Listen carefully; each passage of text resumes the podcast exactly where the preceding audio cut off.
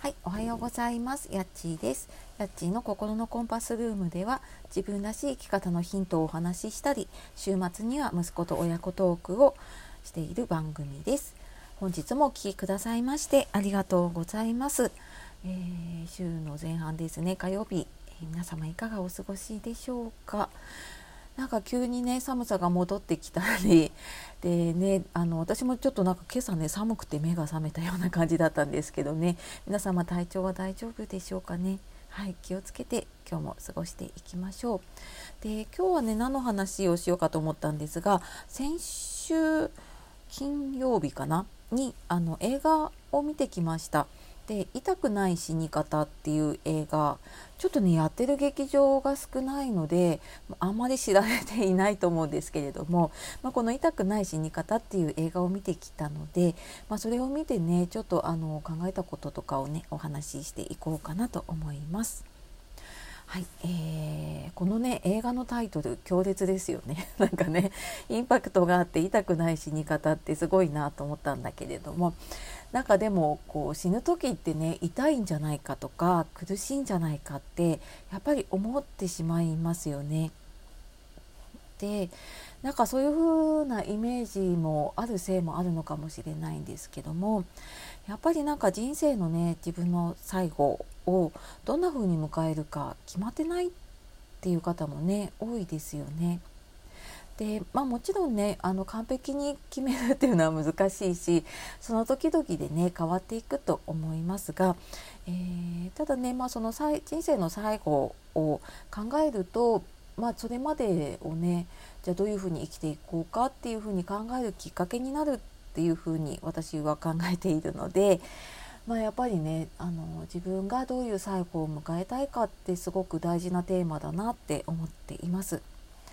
で、まあ、いろんなね選択肢がもちろんあると思うし、まあ、何が正解とかね何が不正解っていうこともないですね。で、まあ、そんないろんな選択肢の中であの今考えるね自分にとって最善の選択ができるようになるっていうのがねすごく大事なことだと思っています。でまあ、そういうふうにできるためにはね、まあ、どうしたらいいかなっていうところなんですけれどもそうだなあのあ私はちなみにあの仕事として在宅の介護で社会福祉士とかケアマネージャーとして約20年ぐらい介護の相談を受けたりとかあとは自分の父親をね自宅で5年ほど前にね見とったりして家族としてのねあのそういう最後っていうのも立ち会ってきました。でまあ、そんなね自分がやっぱり思う中で最後この映画をね通して思ったのはなんか最後を今ねあの自宅での介護っていうのをすごく進められているのでね、まあ、仕事としてもそうだし家族としてもそういうふうに関わっている方も多いんじゃないでしょうかね。なんですが本当ねなんか最後まで自宅で見とるってものすごい覚悟がいることだなってこれは家族としてねあの経験したから分かることなんだけれどもだか仕事として看取り関わっていた時ってそのやっぱピンポイントで関わっていくのでね、まあ、その間っていうのはやっぱり家族だったりとか誰か違う人が見ているわけなんですね。なんだけれども家族として関わるとやっぱりもう休みもないあの24時間そこと向き合っていく。で、えーと、これがね例えばもう延命もしないっていう選択をしていたとするともう家族としてできることがないというかもうなんかその自然にねこう死に向かっていくのを家族としてずっと見ていることってやっぱり並大抵の精神力ではなかなか厳しくってであのこの映画の中でもねやってるんだけれども、まあ、最後の最後でね救急車を呼びたくなっちゃうんですよね。もうなんかうんなんか自分が家族を見殺しにしてるんじゃないかみたいな感じで最後ね本当なんか救急車を呼んでしまった方が、まあ、本人も楽になるかなとか家族もそれでちょっとほっとするかなっていう気持ちがどうしてもね湧いてきちゃうんですよね。なんだけれども、まあ、そこでねあの病院に運ばれたところで結局なんかその望んでもいなかった延命であの例えばこう、えー、人工呼吸器つけられたり点滴をされたりとかしてまあ、それをねあの余計にこう苦しむような材料になることもあるのでねなのでなんか結局それをしたことで後悔しちゃう家族の方もたくさんいたりしたのでやっぱりね最後まで見るってすごくあの覚悟のいることだなっていうふうに思います。であとあのこの映画の中でねいろんなその、えー、終末期の医療のこととか、えー、就活に必要なこととかもね含めていろんな話が出てきます。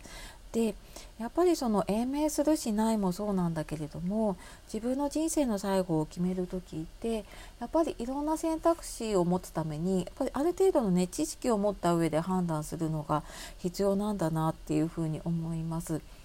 であの延命はしないんだけれどもただね痛みはちょっと緩和してほしいってっていうふうに望むのであれば、えー、それを意思表示する方法っていうねリビングウィルっていう方法もあります。で、えー、尊厳死協会って聞いたことある方もいますかね。その尊厳死協会の方に、まあ、登録をするとあのそこにも、えー、預けられますしあとは最近は、うんとそうだな他の団体とか私の住んでいる千葉県だと千葉県の医師会っていうところだったりあとちょっと大きめの病院とかだと、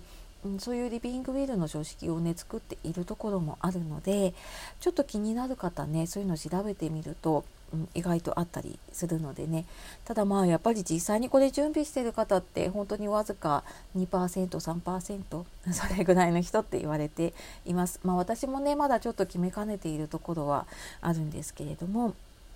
ただこれやっぱり知っておくと知らないとではね、えーと、自分が決める時に、えー、判断材料になるかなっていうふうに思います。はい